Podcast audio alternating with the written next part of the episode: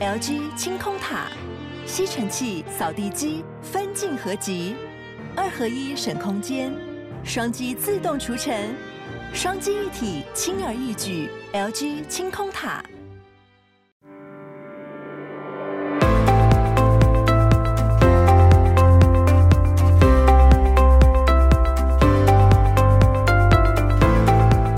早安，大家早安。哈尔早安，大家早安。欢迎大家来到今天全球串联早安新闻的专题节目。我们今天要呼应的是我们早安新闻这个节目从一开始就每天几乎都一直在关注的一个议题。我觉得有的时候同样一件事情带来很多很多不同的影响。疫情很严重的时候夺走了生命，造成很多很多经济民生世界上面的恐慌。可是另外一方面，没有疫情。我觉得早安新闻好像也不会这么顺利的一直开播到现在。这是实在话。对，我们两年前从 Clubhouse 开始嘛，那当时就有一位助战专家林氏璧孔医师，就帮我们大家去用比较白话的方式去了解，诶，公共卫生的政策，还有疫苗到底是什么事情。对，那一阵子从世界各地都有很多人很关心，或者是在他们原来的国家或所在地听不懂，然后就上来在我们的节目上面尽情的问。秉持着同样的精神，在疫情三年之后，我们现在持续再回来关心疫情对于大家的影响，还有最基础的公卫的知识。那今天呢，在节目上面，我们邀请来一位特别的嘉宾，我觉得他超 man、超霸气的，非常难得的一个机会。我们邀请来中央流行疫情指挥中心的指挥官王必胜，也就是卫福部的次长。次长为什么说就是霸气跟这个超 man 呢？因为次长是刚刚主持完，现在是台湾是每周四下午两点的卫福部记者会，嗯，就直接赶来录音了。次长好，哎，主持人好，各位听众大家好。哇，这个声音，这个语速，感谢指挥官今天大驾光临。那我们也会问一些蛮直接的问题，希望可以让指挥官跟大家直接来说明，可以让大家更了解我们现在在推行的政策。因为我讲实在的，大家生活上的感觉好像对很多人来说，疫情已经似乎过去了一样。可是其实还有很多需要大家去了解跟关注的议题。没错，那我觉得浩尔刚刚是比较礼貌、比较正向，更多的人是他觉得这个事情他从头到尾都没搞懂了。嗯，他现在很疲乏，但是最后一个机会，我们看看现在由指挥官来告诉我们他心目中的标准跟现在的观测重点。对，那我们现在很多地方相对的规定也都变松了嘛？那我们接下来指挥中心的重点会放在哪里？好，我想我首先我要讲，就是说刚刚说三年，其实是快三年半。我的天，时间模糊。呃，我们之前哦，因为我们做的这些疫情的这些统计哦，其实都是算蛮认真，数据也很详尽。哈，那所以大家都会很关心每一天的确诊数啊，哈是多少个哈？那当然到了某一个时间点哦，那我们就不再通报这些所谓的确诊数。是，那轻症。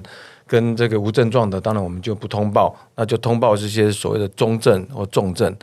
那现在的重点就在于说，我们透过这些中重症的这些资料收集，我们还是可以知道疫情的状况。嗯，也就是说，在这个我们的致死率好或者致重症率稳定的这个情况下，这个的确是已经很长的一段时间都很稳定。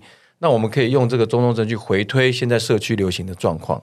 哦，那另外还有一些方式，比如说像抗病毒药物的使用，那还有医疗资源的运用，这些监测我们都可以，呃，不能说是非常精准，但是可以概略的知道说我们现在社区到底流行的状况怎么样。哦，听起来就是不是围观的去看每一个细琐的个案，有点像抓粽子头，就是一个比如说社区的，或是用药的，或是中重症去回推现在疫情变异的状况。是，那我想。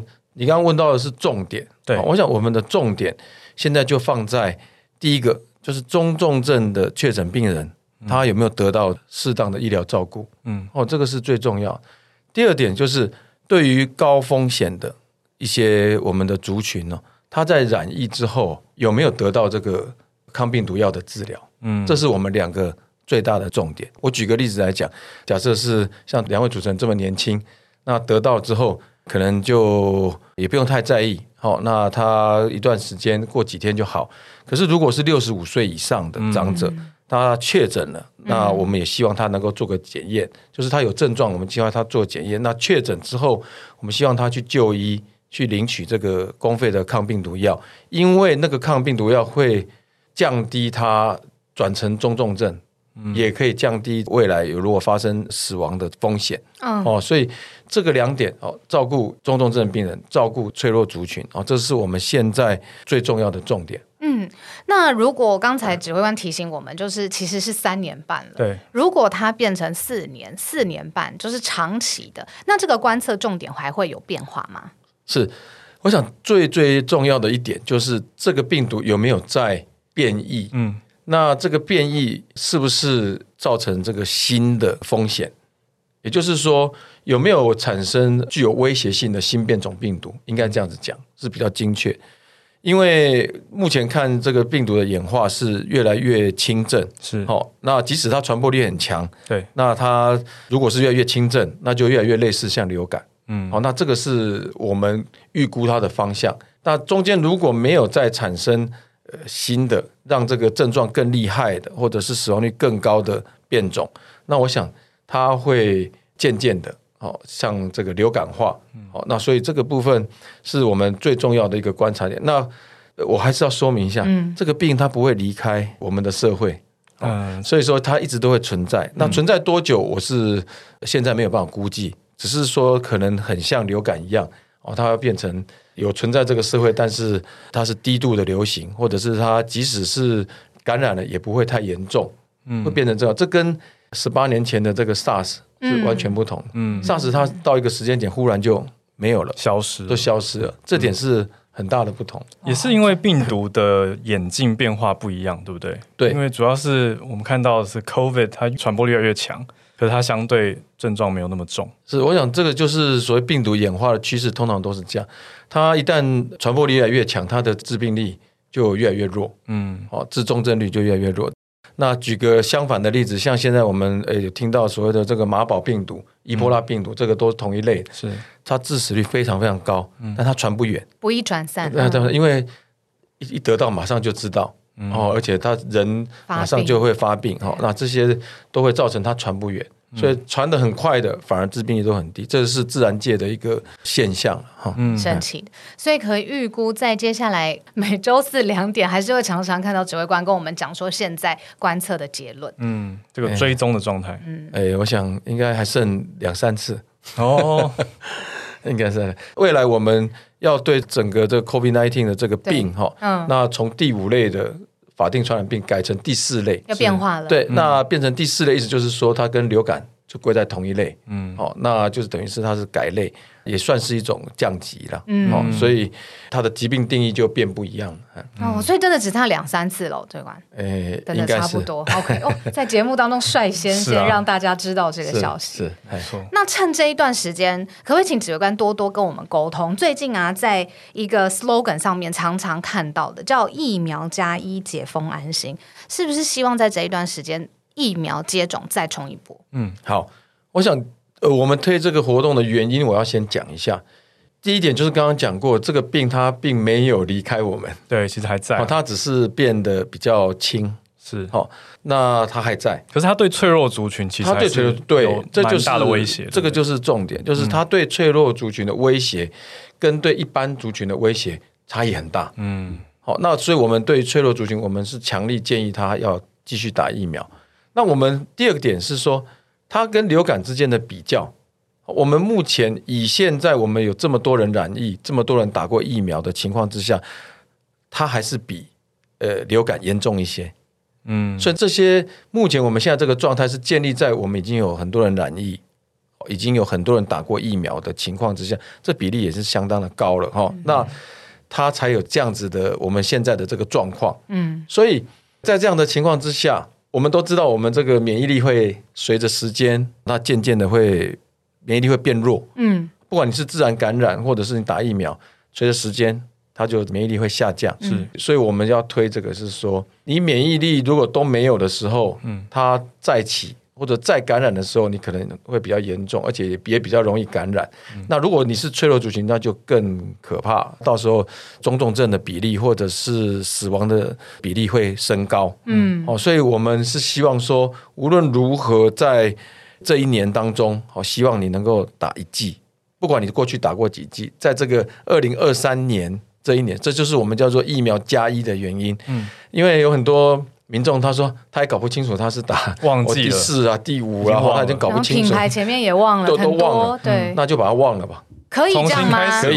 好，我想以成人来讲，绝大部分的族群来讲，只要记得一件事，就是希望你二零二三能够打一季，从今年的一月一号起，对，一月一号起算，哈，那打一季，这是说我们叫做疫苗加一的意思。二零二三年打一剂，任何品牌，对，就是说哪一剂都可以。品牌的部分，待会我想我会再做一点点说明。OK，就是说希望你打一剂。那现在当然有两大类的疫苗都可以打，一个是 mRNA 疫苗，嗯，一个是次蛋白的疫苗，是哦，那这两个都可以，嗯，都可以，只要打一剂。那脆弱族群的部分。哦，我们会再看一下国际的状况。我们自己目前的评估是比较倾向于在冬季快到的时候，哦，再补打一剂。年末有可能再多追加。对对对对对，那那个时候再说。但是我希望说，大家不一定要在我们推动的期间是在三月跟四月了哈，但是不一定要在这个时间。你如果想到了方便了哦，我都可以去打。我们疫苗数量都够的。哦，那这样是让你能够产生足够的保护力。嗯，好，才能跟这个病共存哦，哎，可是这个时间点我很好奇，为什么是现在推？因为我们做一个区隔，因为我们现在有在上呼吸道的这个感染症里面，一个是 COVID-19，一个是流感。嗯，我们流感通常都是在这个十月跟十一月打，冬天。那我们呃把它区别开来，哦，那避免说在那个时间点啊又不知道打什么，有点混乱。这是第一点。第二点是流感它是有季节性的。一般来讲，我们都是从入冬的时候哦开始严重，新历年到农历年之间是高峰，这个每年都差不多是这样。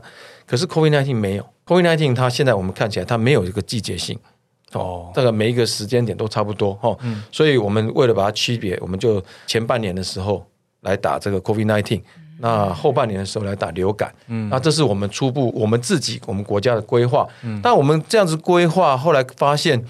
像这个韩国，嗯，他也跟进。那我们发现美国也是一样，哦，他们也是希望今年再多打一剂这样子，嗯，哦，那大家其实都互相在观望了，嗯，因为这个东西还在演进当中，是啊，它并没有变成一个常态。嗯，那讲到这个，我们就要来了解哪些族群应该最优先，然后风险在哪里？哦，最优先的就是我们现在所看到的年纪六十五岁以上，而且随着年纪越来越大。那就是越需要打，我们我们看得很清楚，六十五以上、七十以上、八十以上、九十以上，他感染这个新冠肺炎之后，他的致重症率或者是致死率哦，哦，这个高的很快，嗯，哦，越高龄的他的致死率越高，哦，所以越是年纪大的越是需要，嗯，来打这个疫苗。那另外还有一些族群，就是你本身有一些共病。高血压、糖尿病、癌症，哦，那这些让你免疫力哦比较差的这些疾病，哦，那你就是属于比较特别需要哦，一定要去打的这个族群。嗯，另外有一个族群我特别好奇，这算不算也算特别要注意？就是他曾经确诊过。嗯哼，那曾经确诊过，一般来讲哈，我们现在的现行是曾经确诊过是三个月之后就可以去打疫苗，是就可以打疫苗。嗯、那并没有因为你确诊过，它有特别的风险。这个是没有关联。哦，那当然还有一个族群哦，是我们最最关心的，就是从来没有打过任何一剂疫苗，到现在为止，就是躲了很久的。对大家，那这个部分就是要特别小心，尤其是你又加上有前面的这些因子，又高龄，有又有慢性病，嗯、啊，又都没有打过疫苗。有，我们家就有这样的长辈。对，诶，我们每天公布的这个死亡病例里面哦，嗯，有一半到三分之二都是这样的这样子的特征，一半以上。是都没有打过任何一剂疫苗的，哦，所以这个疫苗的作用，哦，在防止死亡跟中重症上面是非常明显。好，指挥官，那我再追问一题，我们就进入这个品牌上面的区别概念。就是说，刚才听指挥官这样讲完，好像多打就有防护力嘛？那万一有些人他理解到很极端去，他多打很多很多剂，这样子阿妹干丢？其实我们是建议，就是间隔三个月以上再打。嗯、哦，那其实如果再松一点，说是三个月到半年打一剂就够了，就够了，对不对？也不需要再多，对对对，不用太多。对，这样子就是也没有希望说你一直打，嗯、那至少要间隔三个月以上，至少。哦，这真的很重要。等于说，以政策的角度，就是说，希望至少今年一月一号开始，成年人都有一季的保护，就是了。是，那这一季要在什么时间打，其实都在大家自己的规划里面都可以。那因为我们现在疫苗的注射的相关的平台，还有我们疫苗的存量都没有问题，还有疫苗的品质都很好。有的时候你很难限制它什么时候去打，对，好，但我们都可以，整年都可以。但是希望在这个三月、四月，因为三月、四月有很多活动，各地县市政府他们的卫生局都准备了很多礼物啊。琳琅满目啊，各种的优惠礼券 哦。那希望在这个做活动的期间，又有另外一些的效果，促进的效果。理解。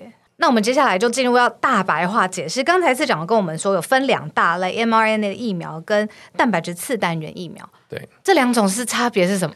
当然就是说，大家在作用原理不同。其实本身如果要真的要讲，那还有所谓的这个腺病毒载体的疫苗，嗯、还有就是。减毒的疫苗，哦，那现在这个腺病毒载体跟减毒疫苗，我们认为它的效果比较没有那么好，哦，那所以我们就不提了，就是两类，一个就是 mRNA，一个就是这个我们讲简称次蛋白疫苗，嗯，它作用原理其实是不同的啦，哈，那 mRNA 疫苗它是属于比较新的新发展的疫苗，那我们的次蛋白疫苗是我们比较传统的疫苗，好，那如果以效果来看。我们看到的是 mRNA 疫苗，它的效果是比较好一点，哦，但是如果以副作用来看，看起来是次蛋白的疫苗比较小，嗯，好，那所以我们呃很单纯的来讲，就是说以我们指挥中心来推荐，那我们就是以 mRNA 疫苗为主，嗯，但是如果你比较 concern 这个副作用，好。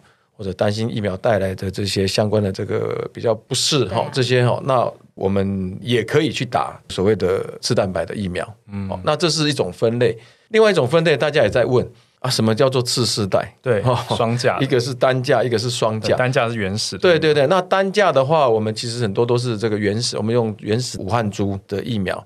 那双价我们用的是 Omicron，嗯，也就是说双价是比较符合现代的现在的变异株，嗯，哦，那而且它把 BA 点二哦跟 BA 点四点五这些都两种都有，嗯，都来当做疫苗的这个成分，嗯，哦，所以我想在效用上应该是会更好，双价的，对，理解。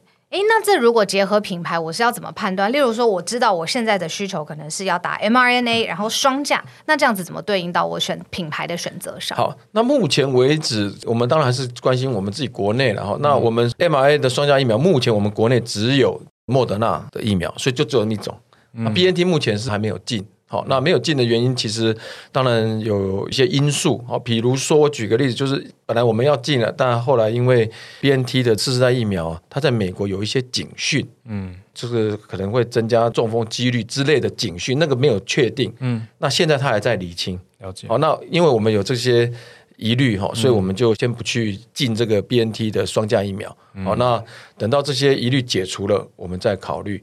那目前是用这个莫德纳的四世代的双价疫苗，那它也证明了是目前世界上是属于最好的哦 mRNA 疫苗哦，目前的选择。那次蛋白疫苗对，目前台湾也只剩一种选择，就是 Novavax 哦，因为高端的部分我们已经没有跟他在购买，那也已经戒效了，所以台湾的部分就是这两种，一个是莫德纳的四世代疫苗，一个就是 Novavax 的次蛋白。疫苗，对，目前就是这两种。那 Novavax 就是单价的，对，它本身就是单价，哎，但但是它是不同原理，就是我刚刚讲的，它是一个吃蛋白的疫苗，哎，嗯，了解，这样品牌很清楚了，大家可以参考一下。那对我觉得，其实作为人民，我是觉得很幸福了，就是还可以选。对啊，对吧？我们还有选项哎。那其实大部分的国家，嗯，绝大部分的国家是没有选择。对啊，就是说你到那边，他提供你什么就打。我们就是因为一直看国际新闻，常觉得有些地方就没得选。大部分、绝大部分国家是没有选的。哦，就是说他。你到一个地方，那他提供什么你就打什么，这样子。嗯、哦，就是刚才您刚刚有说，我们今年要多加一季，那是不管说我之前到底是打哪一个品牌，打到第几季，我这一次要怎么选，就重新来过就对了。对，就是都可以混打。好，这个都已经做过，这个都是我们讲这些话的时候都是有科学的证据哦。那他们做过有相关的临床的研究之后，那证明可以混打。那我们现在的选择就是这两种，看你要选择 mRNA 还是次蛋白都可以的。懂了，懂，这样子好清楚，真的。下一题我们要来讲一个关键字，是我们有关注之前日本也在调查的事情，叫做疫苗犹豫。那当然，台湾的疫苗犹豫应该是没有日本那么严重，日本有它的历史因素啦。可是台湾还是有很多担心打疫苗会怎么样怎么样的大家。而且指挥官真的讲不过去诶，从疫情开始到现在，我家里家族里面有，然后我相信很多听众朋友家里也真的是不知道要怎么去把那个犹豫拿掉。对，我家也有。对，需要拿掉吗？当然，我想刚刚已经说过了，嗯、就是说，尤其是你是脆弱的族群的时候，哦，你一定不能犹豫。我想这件事情是非常非常重要的事情。那为什么会有这个犹豫？有很多因素了哈。那有一个因素，其实是我一直很耿耿于怀哈。就是说，在那时候 AZ 疫苗刚进来的时候，我觉得它的这个副作用被夸大了，哦，它造成的一些，比如说像血栓的这些问题啊，其实都被媒体夸大太多了，哦，但其实它并没有这么常见，对，常见，那或者也没有这么样严重，但是那个第一时间点的印象给很多我们的长者，嗯，那个长者从那个时间点开始他就都不打，对，他们都会跟我讲说。啊，不煮不戏啊，煮的话戏，对对，这种话是这样讲，我们听了很多很多，对，就是觉得我现在也好好的，你干嘛叫我去打一个东西在我身体里面，我还可能出事？对，就是光是这样讲就很难，我不打反而不会有事，对，我打了马上就有事，这样。可是我们从这种科学上的这个数据哈，或者是临床的研究来看，这是完全是错误的，因为相对于染疫，嗯，那还有你用染疫来跟这个打疫苗来比。它所产生的这个后果，嗯，是不能比较的。就是你染疫哦，我就光拿血栓来讲，你染疫得血栓的几率哦，是比这个你打疫苗得血栓的几率多了几十倍哦，当然几十倍，那个都是非常非常高的比例了。嗯，也就是说，哦，我不是说我打疫苗我会血栓，其实打疫苗血栓或者其他的副作用，在我们现在长期观察下来，其实很少。真正的这个很严重的负重，其实比例非常的低，不能说没有，但是是很低。嗯、可是我们看到染疫之后产生类似的这个相关的严重的后果，反而很高，高的都是数十倍哦，甚至百倍哦。所以在这些脆弱族群哦，千万不要犹豫了哦。我讲这个犹豫，这个是一个原因。那还有一个原因就是打太多剂。嗯，打了大家就已经就是觉得说我已经打了这么多剂，我是好学生了，政府叫我去做，我已经都做了。对，还有一种是说我已经感染过了，嗯、应该没问题了，觉得没事，我有无敌星星了。嗯、哦，对那其实这个说法传的这个这种无敌星星的说就打过了，嗯、或者是得过了，那我就有无敌星星。这种说法其实在短期间来看，其实是没有错的。一到三个月，就是说可能。呃，近期才感染，你再感染几率其实是蛮少的，哦，或者是我刚打完疫苗，当然蛮少。可是我刚刚也说过了，随着时间一天一天过去，它的免疫的作用、覆盖作用会衰减，嗯，一直衰减，嗯，哦，那这一点是大家可能要去思考一下的，哦，那所以这些犹豫，哈，那当然还有一些。叫做呃反疫苗派的，我想美国很多，有。美国的后到很多这个反疫苗派的哦，那他就会一直专有名词 anti-vaxxer，anti-vaxxer，对对对对，这些人是属于呃很难很难说服，很难祝福注射到不是祝福注射到身体里面的东西，他们特别介意，而且觉得这是个人选择啊，是是，对，所以也是因为这样子，从来我们就没有强迫强制我们人民去施打疫苗？世界各国也几乎都没有这样的。嗯，不强迫你打之外，也不会因为你没有打疫苗而去限制你什么。很多人跟我们建议说，好啊，他不打，你不不强迫他，可是你就，呃，我举例说，你就不要让他进餐厅啊。早期的时候有，有一些地方，你就不要让他去做这个公共运输啊，哦，这这甚至说去限制他。嗯，那我们都尽量不要去这样子做。哦，不要因为你没有打疫苗去限制你什么。哎，政府没有，但是业者他自己可以这样子去规范。政府反而没有统一的说要业者这样子。嗯，是我我想我们尽量不要这样子了哈。当然，但是有时候难免的，在这个过程当中哈，有时候有一些，比如说那时候有一些要需要三剂才能怎么样，才能怎么样哈。对，之前的事。那我想我们调整之后是都不希望有这些额外的额外的限，而是希望你。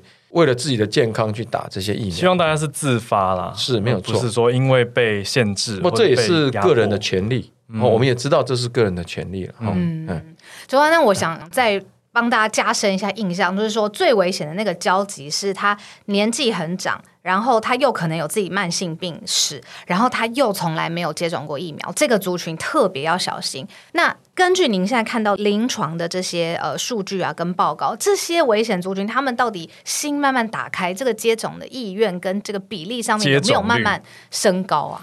因为其实哦，我想我们如果说以我们的高龄者，我们用六十五岁来看好了哈。嗯他的第一季的接种比例是八十七，八十七 percent。好，那第二季接种两季的是八十四，接种三季的是七十八。嗯，好，那当然第三、第四季就比较低了哈，分别是四十七跟第五季是十六。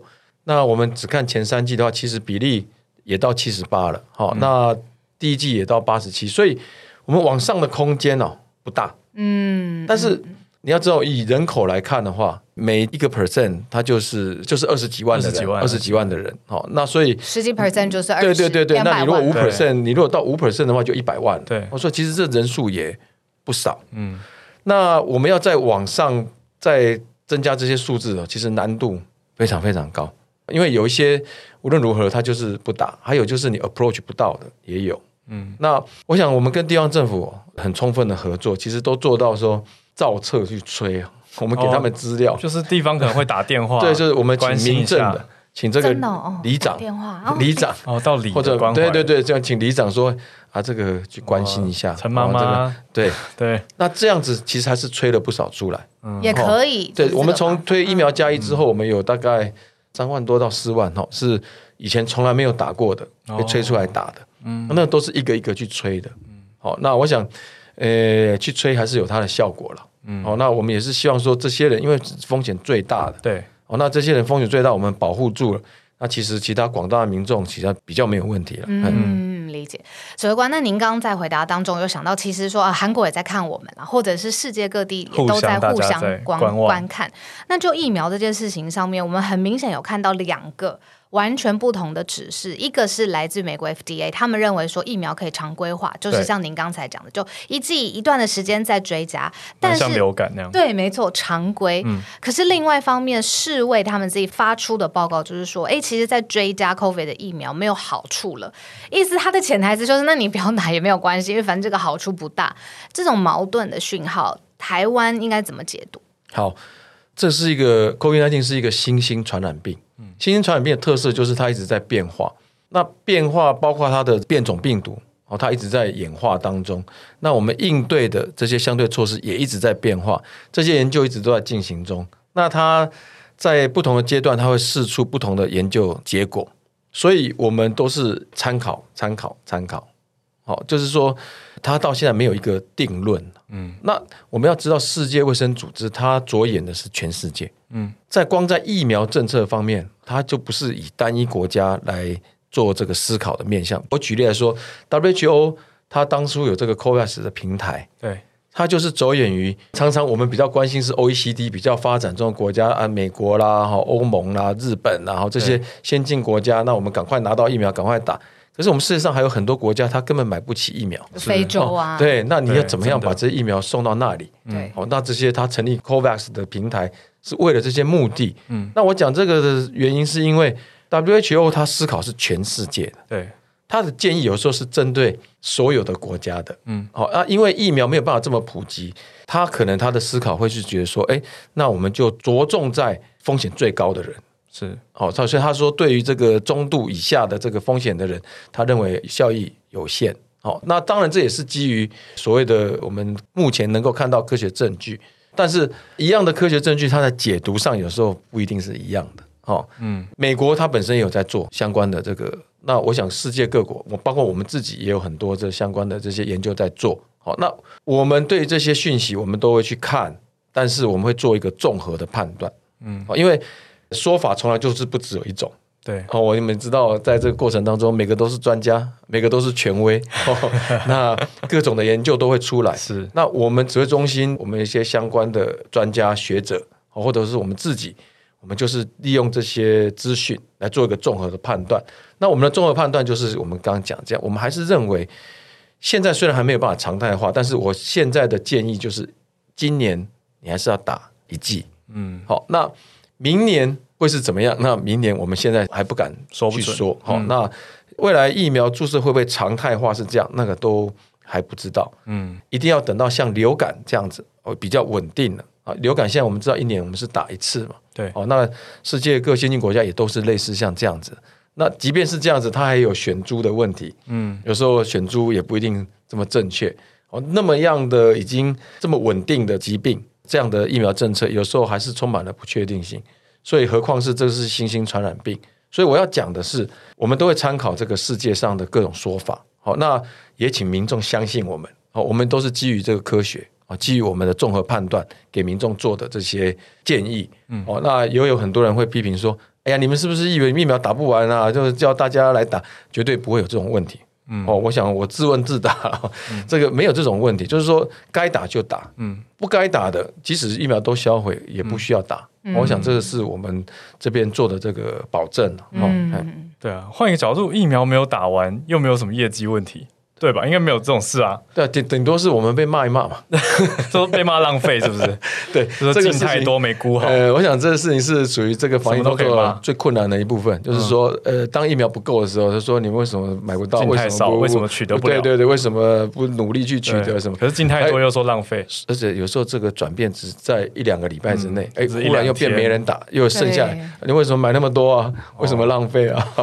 这个事情的确是不容易抓了。嗯、哦，真的不容易处理，但是这也是我们的职责了。哦，嗯，这是我们职责。等于是说，世界卫生组织它的一个标准，它看的是一个综合性的，可能是全球的。是、嗯、它所谓的有没有效益，那是它有一个定义。但是以台湾这边卫福部来讲，评估台湾整体的情况，是鼓励大家二零二三年至少有。一剂是的保护是没有错，哎，是的。哎，指挥官，你有看过《模仿犯》吗？这个最近在 Netflix 上面很红，然后全球排名已经什么前二名。我有我有看两集，你真的有看？我有看两集。为什么要提这个？你知道吗？因为里面有一句话我印象很深刻。刚才指挥官在讲这个政策不容易的时候，我就想到里面那个王牌制作人主播，他不是说他做一个三百万人看的节目，怎么可能都满意？一定会有不满意的声音。那对于公共政策来说，你们要且战且走，而且是影响到整个台湾的。这个 mega 的掌握，你们一定是比我们更加小心啦，更加面对这样子。你刚刚你讲的是主播是林心如演的，啊、对对对，我我很紧张，我很担心我们会爆雷，还好没有没有没有没有没有没有爆雷，我只讲演员，对对对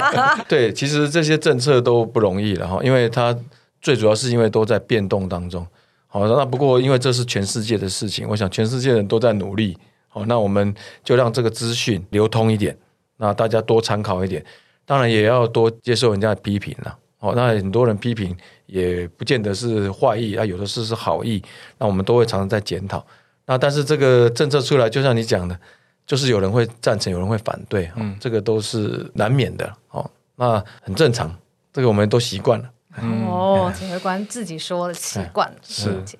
那节目的时间因为也差不多了，最后最后想再请教指挥官，就是说现在疫情松绑话，其实全球。主要的国家都是这样子去松绑他们的规范，可是有没有即便松绑还是要注意的事情？最后提醒一下现在收听的朋友。好，那我还是针对今天的主题，第一个要讲的就是疫苗加一。希望不论你过去有没有打过，或者打过几剂，希望在二零二三年你至少打一剂。好，我想这个是我们要注意，这个是增加保护力的部分。好，那让你的这个免疫力哦能够有覆盖。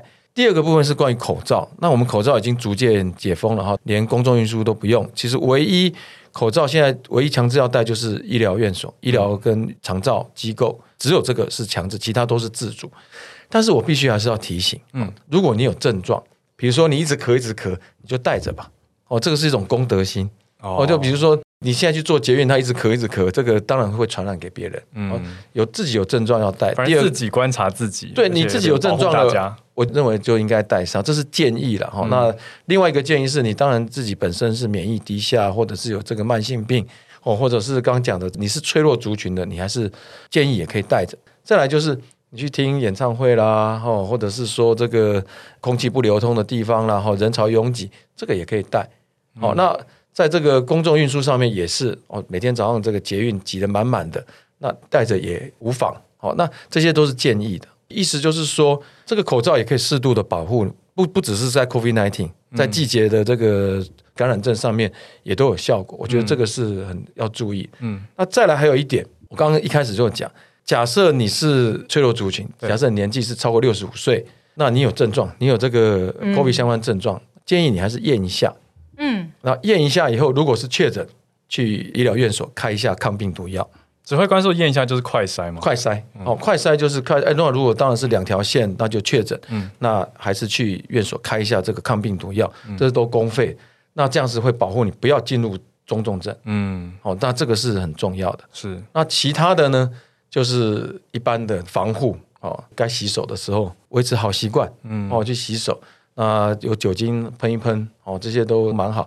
那咳嗽的时候，如果没戴口罩，也把这个口鼻。遮一下，遮一下，好，那这个算是大家养成一种好的卫生习惯，嗯，这样子不只是对 COVID 了，然后对其他传染病也有好处。对，其实国际上我们也有看到一些新闻跟报告，都有发现，哎，大家因为口罩戴得好，还有手有好好洗，卫生比较好，所以整体的生病状况都变少了。对，现在又多了，现在又慢慢 大家口罩随着大家比较放松以后，一些感染症哦就开始增加，哈，正开始增加。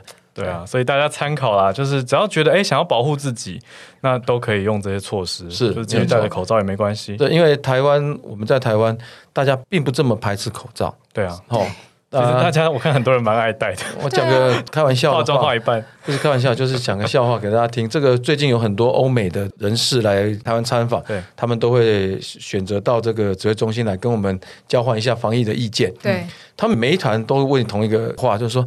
你们到底是用了多少力气让大家把口罩戴着？那其实答案该不会是？答案是吹灰之力。没有，我的答案是他们很爱戴。对啊，他们就觉得错，不是不可思议了哈。那其实这当然是有点玩笑话，意思说我们台湾这边或者是东亚这边，大家并不怎么排斥这个戴口罩。那这个不是坏事，所以我们就是自主。自主戴，愿意戴就戴，哦，那不愿意戴就不要戴，哎，这个目前都是属于自主的状况，哎，嗯，我自己也是觉得能够保护自己，然后让自己睡眠的丑态 就是不要被看见，同时也可以保护别人，这多好！哪有什么东西可以同时又满足人家公共健康，然后我自己的那个颜值也可以被保存，就是我觉得欧美的人正好相反，他觉得他这么漂亮的颜值哦，居然被口罩盖住，那就是人家漂亮，观念是是不一 样，对，观念很不一样啦。